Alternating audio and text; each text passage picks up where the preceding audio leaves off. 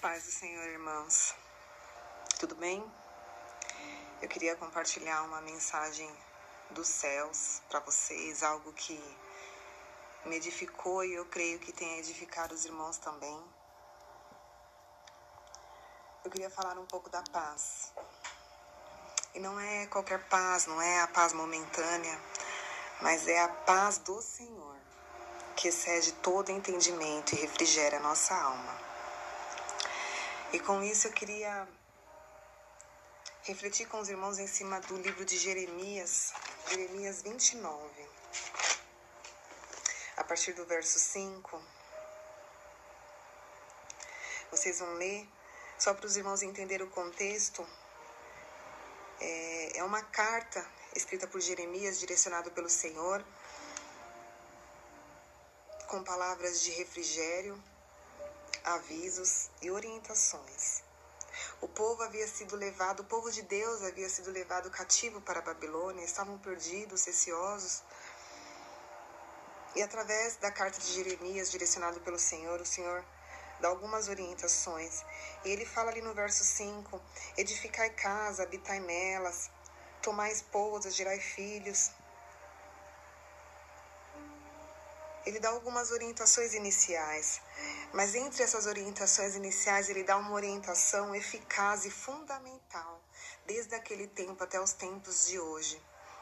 Ele diz assim no verso 7: Procurai a paz na cidade para onde vos desterrei e orai por ela ao Senhor, porque em sua paz vos terei paz.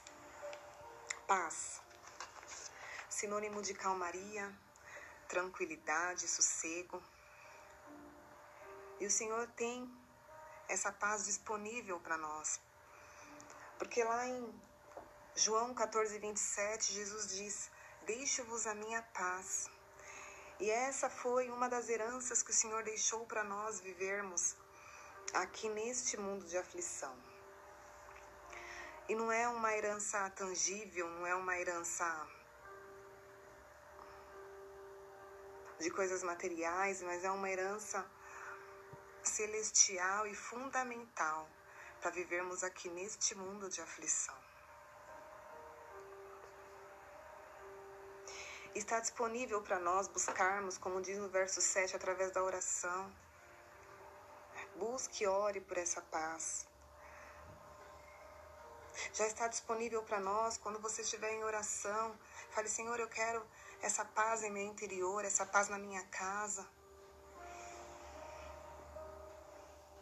Se aposse dessa herança que já está disponível para nós, irmãos, porque esse é o único caminho. Essa paz é o que nos dá subsídio para continuar aqui.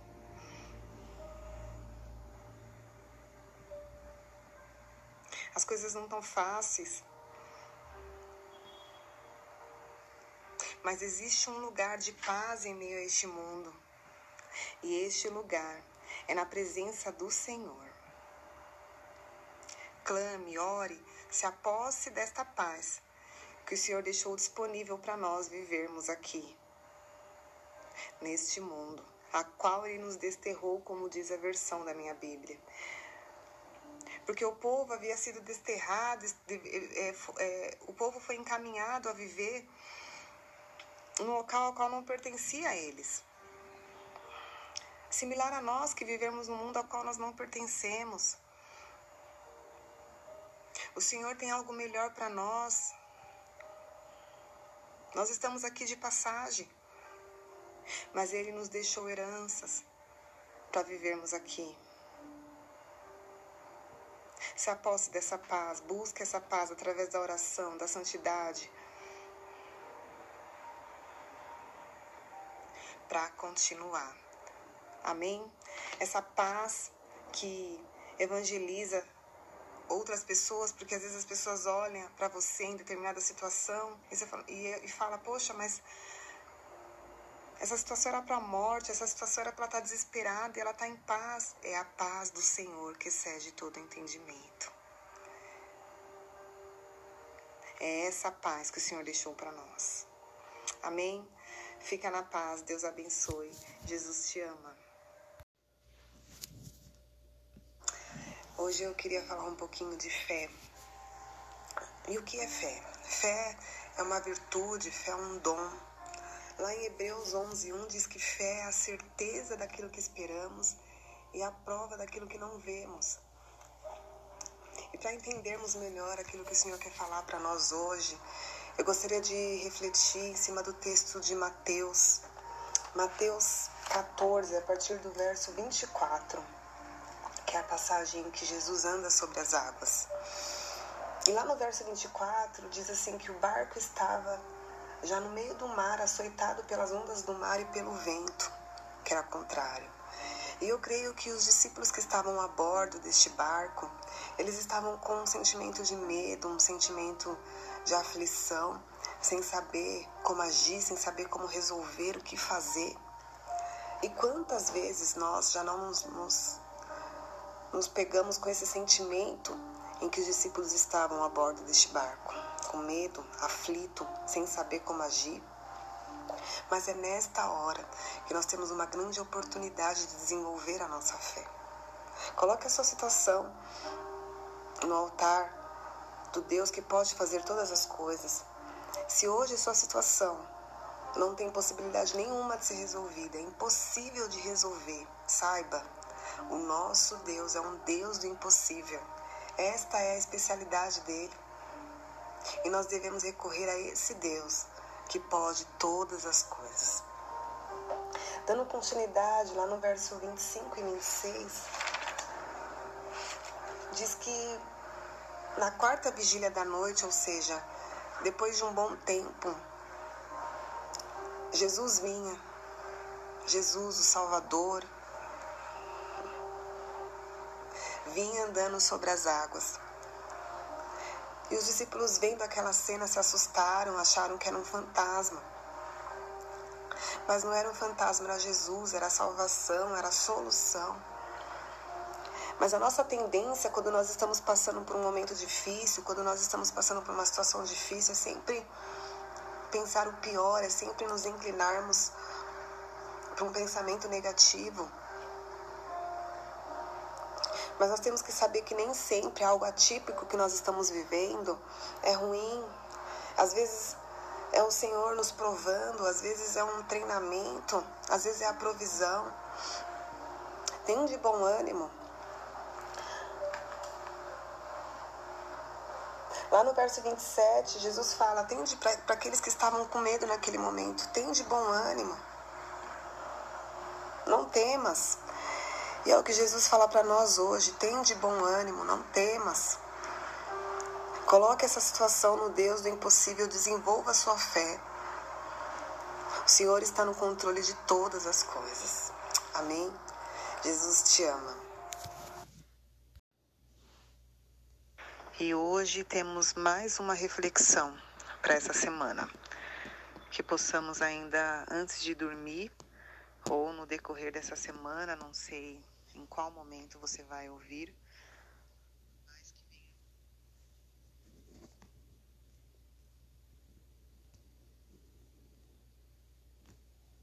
Mas que venhamos contemplar daquilo que o céu tem para as nossas vidas. Estamos em um grupo só de mulheres. Creio que vocês, assim como eu, têm muitos afazeres, uma rotina corrida, dinâmica, mas que em meio aos nossos dias, a nossa correria do dia a dia, nós possamos ter essa conexão com o Senhor. E uma comunicação, não só de falar, pedir, mas também de ouvir o que o Senhor tem a nos falar. Que possamos de fato ter essa comunhão, independente da circunstância, porque é no Senhor que nós encontramos força, que nós encontramos direção é no Senhor que nós podemos nos reerguer. E é justamente sobre isso que o Senhor vem ministrando no meu coração, em meio aos meus dias, ao dia de hoje, da força e da solução que nós temos no Senhor, do agir de Deus em meio à circunstância, mesmo sendo circunstâncias desconfortáveis, desfavoráveis. São dias atípicos, dias ainda de receio, mas o Senhor nos convida a nos movimentar, né? se movimentar espiritualmente, porque Ele quer agir mesmo em meio ao caos. E eu gostaria de ler um texto base para entendermos melhor o que o Senhor quer falar conosco nesta noite, que está no livro de Ezequiel, capítulo 37, do verso 4 ao verso 10, que diz assim: Então ele me disse: Profetize a esses ossos e diga-lhes: Ossos secos, ouçam a palavra do Senhor. Assim diz o soberano, o Senhor, a estes ossos: Farei um espírito entrar em vocês, e vocês terão vida. Porei tendões em vocês, e farei aparecer carne sobre vocês, e os cobrirei com pele. Porei um espírito em vocês, e vocês terão vida. Então vocês saberão que eu sou o Senhor. E eu profetizei conforme a ordem recebida. Enquanto profetizava, houve um barulho, um som de chocalho, e esses ossos se juntaram, osso com osso. Olhei, e os ossos foram cobertos de tendões, de carne e depois de pele, mas não havia espírito neles. E a seguir, ele me disse: Profetize ao espírito, profetize, filho do homem, e diga-lhes: Assim diz o soberano Senhor: Venha desde os quatro ventos, ó Espírito, e sopre dentro desses mortos para que vivam.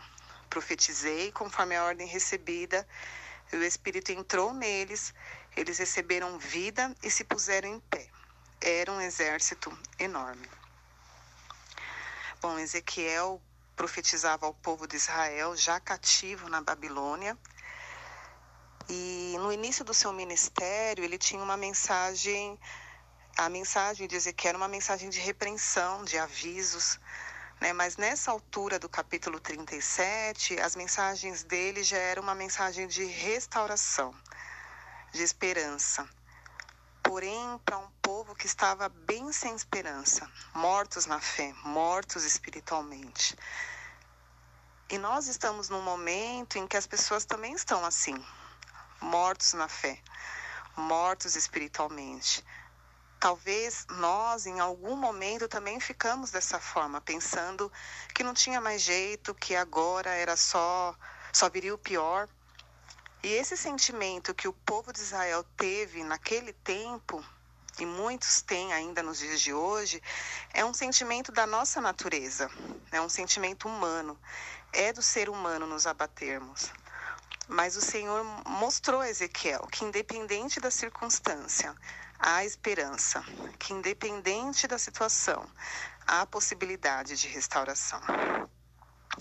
E nessa visão, onde Ezequiel foi levado ao vale dos ossos secos, Deus faz uma pergunta a ele. E ele diz: Você crê que esses ossos podem ter vida? E essa pergunta que ele faz a Ezequiel é um sinônimo da seguinte pergunta para nós hoje: Você crê no meu poder? Você crê que eu posso fazer um milagre? Você crê que eu posso fazer o impossível, o sobrenatural? E a resposta de Ezequiel naquele momento foi: Senhor, só tu sabes. Mas hoje, quando nós contemplamos de alguns testemunhos em meio a essa pandemia, né, quando nós vemos que em meio a tanto luto, nós estamos aqui, que em meio a tanto desemprego, miséria, nós temos almoçado, nós temos jantado, nós temos sido sustentados, que em meio a tanto desemprego tem pessoas sendo admitidas, contratadas, nós podemos responder ao Senhor: sim, eu creio no teu poder, eu creio em ti. Nós podemos dizer sim, em meio ao vale há milagre, em meio ao vale há vida. Porque de fato o cenário era caótico. A Bíblia vai nos dizer que não eram ossos secos, eram ossos sequíssimos, que nos dá a ideia de algo assustador, de algo pior do que nós podemos imaginar. E nós estamos vivendo em um cenário pavoroso também mortes, incertezas, a economia desestruturada, valores e princípios distorcidos. Talvez as coisas atuais estejam pior do que os noticiários informam, pior do que nós podemos imaginar. Mas há um caminho de vitória, há um caminho de vida, há um caminho de refrigério, de regozijo, de restauração, e esse caminho são os caminhos do Senhor. Você não pode deitar e fazer parte do vale. Você tem que caminhar, agir sobre o vale. Você tem que profetizar sobre o vale. E o Senhor fala para Ezequiel no verso 4: profetiza. E quando o Senhor fala para Ezequiel, profetize, ele indica uma ação. E em meio a essa ação, algo ia acontecer. Através do agir, do obedecer, do movimento, algo ia acontecer. Porque perceba que se Ezequiel, porventura, resolvesse não obedecer, não fazer o que o Senhor lhe orientava, o desfecho, a condução deste relato poderia ser totalmente outro. Mas o Senhor ordena e Ezequiel profetiza e as coisas começam a acontecer. A circunstância da situação começou a mudar. E daí a gente consegue enxergar o quão importante é a obediência, o quão importante é nos movimentarmos espiritualmente, mesmo em meio à tempestade, em meio ao caos. O quão importante é este momento que nós estamos tendo agora, por exemplo. Eu poderia pegar outras situações, outros contextos, como alguns que vêm claro na minha mente, como a mulher do fluxo de sangue, que agiu, ela poderia não ter ido até o Senhor. Mas ela se movimentou, ela foi e alcançou o seu milagre. A viúva que herdou as dívidas do marido, mediante uma ordem do profeta, ela creu, ela obedeceu, ela se movimentou, ela foi buscar as botijas e teve provisão. Dentre tantas outras situações que o Senhor agiu, que o Senhor fez milagre em meio ao, ao movimento, em meio à fé, em meio à obediência, em meio a um fazer também da nossa parte. Porque enquanto nós estamos orando, nós estamos indo à igreja, estamos buscando, estamos obedecendo, o Senhor está agindo também a nosso favor. Né? Então, age, né? seja profeta na sua casa, para os seus filhos, no meio em que você vive, declara suas contas pagas, o seu casamento restaurado, a sua família alcançada, os seus problemas resolvidos, porque a Bíblia vai nos dizer que enquanto ele profetizava, os ossos começaram a se juntar. As coisas começaram a acontecer. Veja que foi algo simultâneo. A Bíblia diz que houve um barulho de chocalho e este barulho era o barulho de restauração. Era o barulho de vitória. Era um barulho do resultado daquela obediência e daquele posicionamento. Então eu quero profetizar nesta noite que vai haver barulho de vitória na vida de cada uma de nós também. Aqueles ossos, eles foram transformados.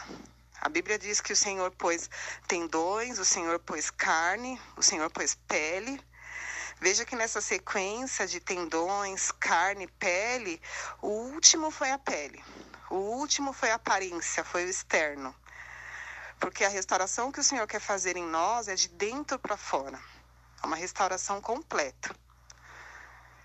E aí no verso 9, ele diz: é, profetiza ao Espírito, profetiza que o Espírito sopre dentro desses mortos. E o verso 9 se refere ao fôlego de vida daqueles corpos que estavam ainda mortos.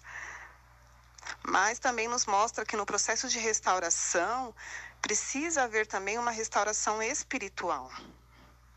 Os corpos foram regenerados, foram formados, porém estavam mortos mas o Espírito fez com que eles vivessem de novo, né? nos mostrando que o Espírito Santo de Deus é que nos vivifica.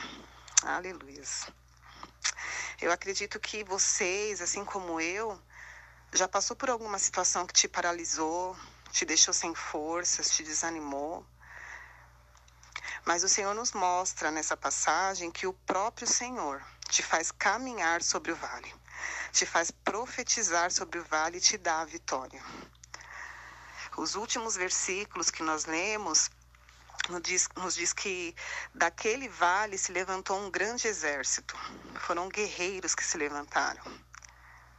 E eu quero te exortar né, a levantar, a se erguer. Levanta, guerreira do Senhor, reage, porque o Senhor é contigo.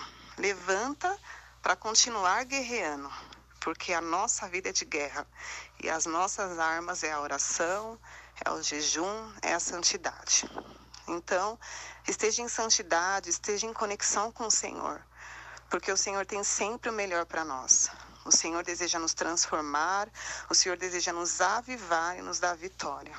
E lembre-se, você não pode deitar e vir a parte do vale. Você tem que agir e profetizar em meio ao vale.